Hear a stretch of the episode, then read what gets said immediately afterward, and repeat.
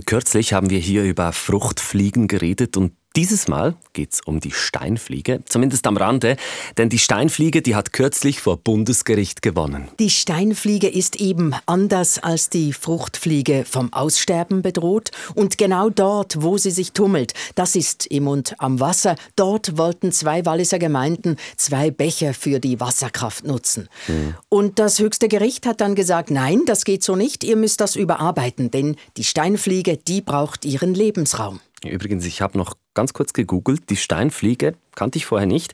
Die sieht nicht wirklich aus wie eine Fliege, vielleicht eher wie eine Mücke. Muss ehrlich sagen, ist kein sonderlich schönes Tier. Es sieht so ein bisschen aus wie ein Ohregrübler, würden wir wahrscheinlich auf Berndeutsch sagen. Genau, aber gell, das sehen Walliser Umweltschützer sicher anders. Eine Organisation und eine Privatperson haben sich für die Steinfliege eingesetzt. Den Naturschützern ist Ökostrom zwar wichtig, aber eben nicht auf Kosten der Natur, der Artenvielfalt.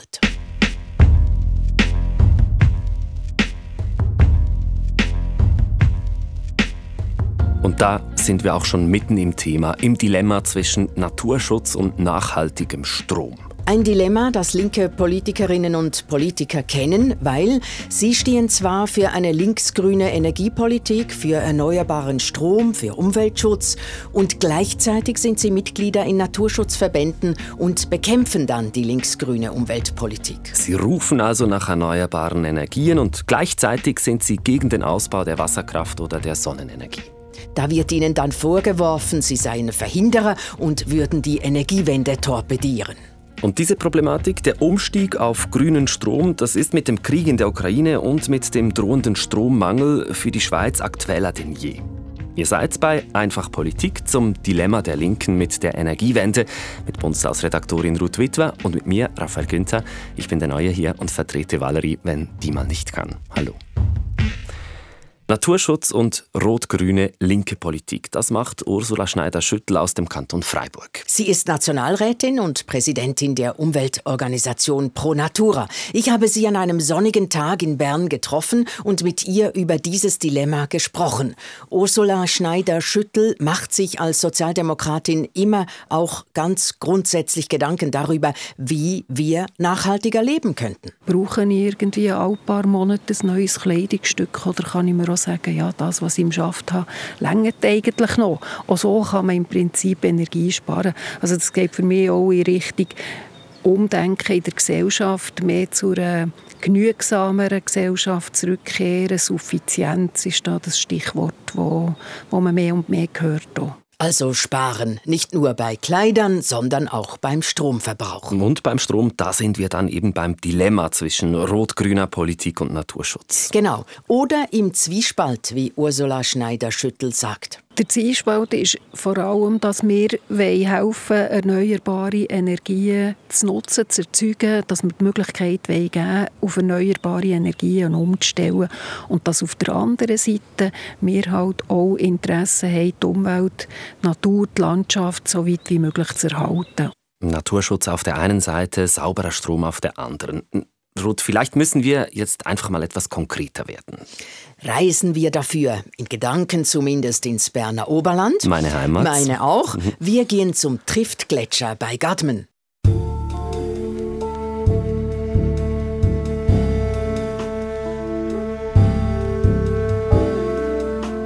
Hoch oben gelegen, oberhalb von Meiringen, Innertkirchen, sehr östlich im Kanton Bern, fast schon im Kanton Uri liegt das.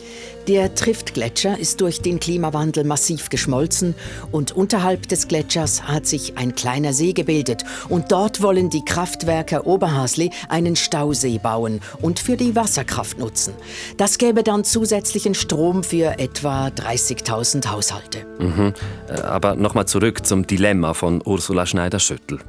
Als SP-Nationalrätin und als Präsidentin von Pro Natura ist Ursula Schneider-Schüttel unbedingt für grüne Energie. Pro Natura ist auch nicht gegen das Trift-Projekt. Aber Pro Natura-Präsidentin Schneider-Schüttel ist auch im Patronatskomitee der Gewässerschutzorganisation Aquaviva. Und Aquaviva bekämpft das Trift-Projekt vehement. Hm. Also das passt ja irgendwie jetzt nicht zusammen. Einmal hat sie nichts gegen den Trift-Stausee und einmal irgendwie schon. Was sagt denn jetzt Ursula Schneider-Schüttel dazu? Sie sagt, kein Problem. lieber dort die Nutzung verstärken, wo man eh schon gebaut hat, als dass man in ein Gebiet hineingeht, das jetzt noch unberührt ist. Sie will Bestehendes mehr ausnutzen statt neu bauen. Dennoch ist sie im Dilemma, oder im Zwiespalt, wie sie gerne sagt. Ja, das ist dir klar, weil die Geschichte eben noch weitergeht. Es gab vor Monaten einen runden Tisch, also ein Treffen mit der zuständigen Bundesrätin Simonetta Sommaruga. Da war Pro Natura dabei, weitere Umweltschutzverbände und auch Vertreter der Wasserwirtschaft. Und da hat Ursula Schneider-Schüttel als Präsidentin von Pro Natura versprochen, dass ihr Verein Projekte wie den Triftstausee eben nicht bekämpfen wird. Moment, Frau Schneider-Schüttel ist doch jetzt eben gegen das Projekt beim Trift-Gletscher. Da drängt sich für mich schon die Frage auf, warum die Pronatura-Chefin den Trift-Stausee offiziell nicht bekämpfen sollte, dafür aber in einem anderen Komitee dagegen antritt. Hören wir, was sie dazu sagt. Trift ist jetzt nicht das erste Projekt, das man von mir aus gesehen muss realisieren Und indem dass wir die Erklärung vom runden Tisch mit unterschrieben haben, haben wir einfach gesagt, das ist eines von diesen Projekten, wo wir mithelfen, genauer anzuschauen schauen und Lösungen zu suchen. Aber ob das Projekt, das in das Bewilligungsverfahren eingegeben wird, ob wir dann hinter dem können stehen das haben wir mit der Erklärung vom runden Tisch nicht gesagt. Also Beschwerdemöglichkeiten die werden nicht tangiert, wie auch Bewilligungsverfahren in dem Sinn nicht tangiert werden. Das muss alles noch durchlaufen werden. Das ist jetzt etwas widersprüchlich. Hier weicht sie etwas aus. Sie stellt sich irgendwie nicht klar gegen das Trift-Projekt. Gleichzeitig zählt sie einen Haufen Argumente auf, wie sich das Projekt verzögern ließe. Machen wir an der Stelle doch mal einen Schritt zurück.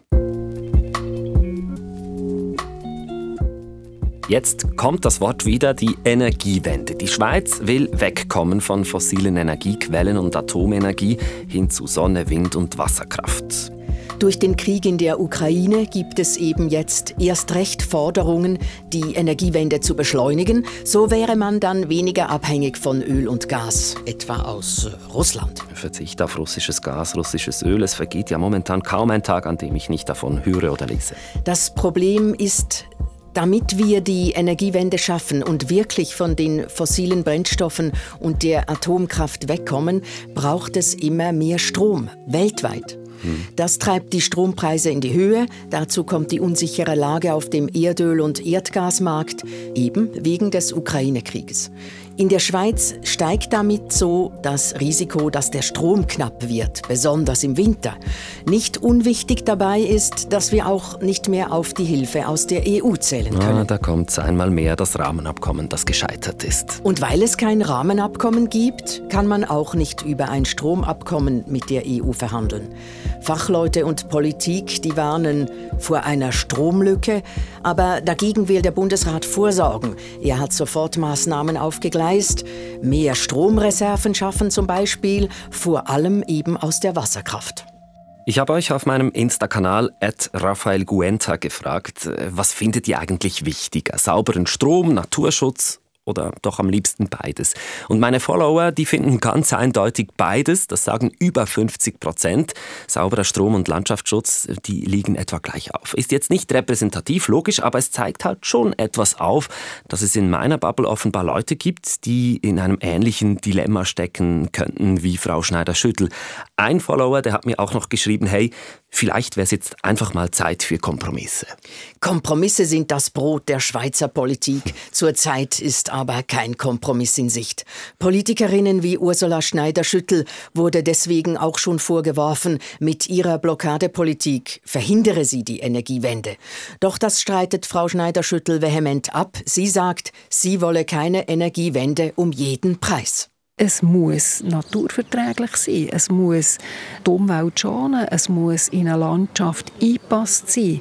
Und weil wir dort einfach auch noch andere gesellschaftliche Interessen, nicht nur Interessen von Umweltorganisationen haben, weil wir auch andere gesellschaftliche Interessen haben, die gerade so ihre Berechtigung haben. In dem Punkt erhält Frau Schneider-Schüttel sogar Unterstützung von bürgerlichen Politikern. Das stimmt, über die Bürgerlichen haben wir bis jetzt noch gar nicht geredet. Die Energiewende wird ja eben nicht nur durch die linksgrüne Seite gebremst. Es gibt noch ein paar andere, die auf die Bremse stehen. Machen wir hier mal eine Liste. Erstens bürgerliche Politiker, zweitens Bergkantone, drittens Energiekonzerne. Zum Punkt 1 auf deiner Liste mhm. zählt FDP-Nationalrat Kurt Fluri. Er sitzt nämlich im gleichen Komitee bei Aquaviva, in dem auch die SP-Frau Schneider-Schüttel ist. Im Komitee, das gegen den Triftstausee im Berner Oberland kämpft. Exakt. Eigentlich sind Bürgerliche nicht gerade grüne Turbos, das ist klar, aber Fluri tickt ein bisschen anders. Er ist für Atomstrom, gleichzeitig engagiert er sich für die Umwelt als Präsident der Stiftung Landschaftsschutz Schweiz. Ich habe Kurt Fluri am Telefon in den Ferien in Frankreich erreicht und er argumentiert ähnlich wie seine linke Kollegin Schneider-Schüttel. Es geht um die generelle Richtung dass man sagt, man muss trotz Energiewende, trotz Klimaschutz, trotz äh, russischem Gas und so weiter, muss man halt die Landschaft immer noch im Auge behalten. Hm, tönt wirklich fast gleich wie bei Frau Schneider-Schüttel. Und das hier sagt er zum Vorwurf, ein Verhinderer zu sein. Wenn ich äh, die, die Kritik höre, dann sage ich, Klar tut man die Energiewende vielleicht behindern mit dem, aber die Energiewende an sich habe ich gar nicht unterstützt. Und warum nicht? Kurt Fluri hält gar nichts vom Atomausstieg. Das ist ein zentraler Punkt der Energiestrategie der Schweiz und deshalb konnte sich Fluri eben auch nie mit der Energiewende anfreunden. Die dürfe man nicht auf Kosten der Landschaft durchziehen. Also wir nehmen bis hierhin mit. Auf der linken Seite heißt es sauberer Strom, unbedingt, aber nicht um jeden Preis. Der Naturschutz ist uns genauso wichtig. Sehen das eigentlich alle linksgrünen Politikerinnen und Politiker so? Nein, nein. Gerade bei den Grünen sind natürlich viele nicht einverstanden mit ihren Bremser Kollegen. Es gab auch Medienberichte, dass einige von ihnen, etwa Nationalrat Bastien Giraud, aus der Wasserschutzorganisation Aquaviva ausgetreten sind deswegen. Okay, aber wir waren ja eigentlich bei den bürgerlichen solchen Bremsern wie dem Solothurner FDP-Nationalrat Kurt Fluri. Genau. Er sagt ja, ihr wollt keinen Atomstrom mehr, dann dürft ihr aber auch nicht die Landschaft zerstören mit euren Wasserkraftwerken und anderen Projekten für klimafreundliche Energie. Was beide Seiten gemeinsam haben, ihnen wird vorgeworfen, sie würden die Energiewende blockieren, sie seien Verhinderer. Das wirft man nicht nur den Politikern vor. Achtung, noch mehr Verhinderer.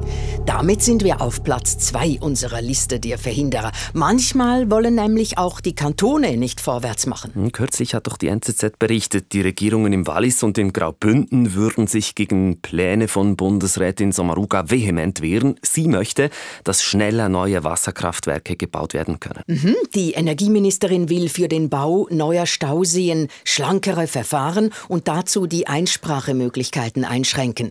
So würde alles viel schneller gehen, aber laut NZZ gibt es da großen Widerstand in den beiden Bergkantonen.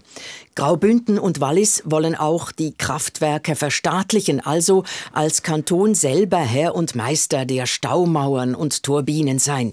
Das finden natürlich die Betreiber nicht gut, die Stromkonzerne. Sie wollen ja nicht in eine Anlage investieren, wenn sie ihnen gar nicht mehr gehört. Hm. Und das bedeutet, du ahnst es, Raphael? Ja, die Projekte kommen nicht zum Fliegen, weil das Geld fehlt. So ist es. Aber auch die Betreiber der Kraftwerke wollen manchmal ein Projekt nicht gleich umsetzen. Die also auch noch. Da sind wir bei Platz 3 auf der Verhindererliste. Da gibt es zum Beispiel den Konzern Repower. Das ist ein Bündner Energieunternehmen mit Hauptsitz in Poschiavo. Ganz im Süden, im Kanton Graubünden, fast schon in Italien. Italien ist auch ein wichtiger Markt für Repower. Also dieser Konzern, der hat schon seit sechs Jahren eine Bewilligung für ein Pumpspeicherkraftwerk am Lago Bianco auf dem Bernina Pass. Kurzer Einschub an der Stelle. Ein Pumpspeicherkraftwerk, das funktioniert eigentlich wie eine große Batterie. Man braucht das vor allem im Hinblick, wenn wir einen enormen Zubau werden haben von Solarenergie und allenfalls auch von Windenergie. Das ist Stefan Biskulm vom Bündner Energieunternehmen Repower. Der Nachteil von Solarenergie und Windenergie ist, dass sie dann anfällt, wenn die Sonne scheint oder wenn der Wind bläst. Und man braucht für diese Kraftwerke braucht man darum eine Möglichkeit, dass man die Energie, den Strom, der produziert wird, von denen auch irgendwo speichert. Und da kommt ein Pumpspeicherkraftwerk dann ins Spiel. Mit, ähm, mit einem Pumpspeicherkraftwerk könnte man die, äh, die Energie dann eben speichern. Tönt nachvollziehbar, aber sag mal, warum geht es jetzt nicht vorwärts mit diesem Projekt? Weil der Bau zu teuer sei. Er kostet etwa zweieinhalb Milliarden Franken. Wir sehen uns in keiner Art und Weise als Verhinderer von Energiewende. Wir haben ein grosses Interesse, um das Kraftwerk zu realisieren. Das ähm, ändert aber nicht an der Situation, dass momentan Bau von einem Pumpspeicherkraftwerk Lago Bianco mit Investitionssumme von 2,5 Milliarden Franken nicht rentabel wäre. Das Pumpspeicherkraftwerk könnte man dann zwar etwa 80 Jahre lang nutzen, aber das Problem ist, heute sind die Strompreise hoch. Aber das ändert sich wieder. Deshalb hat Repower ausgerechnet, dass sie auch in 80 Jahren nie so viel verdienen könnten, wie es gekostet hat. Aber wenn nicht einmal die Energiekonzerne vorangehen bei der Energiewende, wie soll die dann zustande kommen? Wann macht Repower vorwärts? Warten die auf einen Goldesel ja. im Keller? Vielleicht. Der Goldesel wäre dann der Staat, also Bund oder Kanton. Bis jetzt waren solche Investitionen auch gar nicht erlaubt. Aber der Bund hat die nötige Gesetzesgrundlage dafür geschaffen, so würden Förderbeiträge Beiträge möglich werden.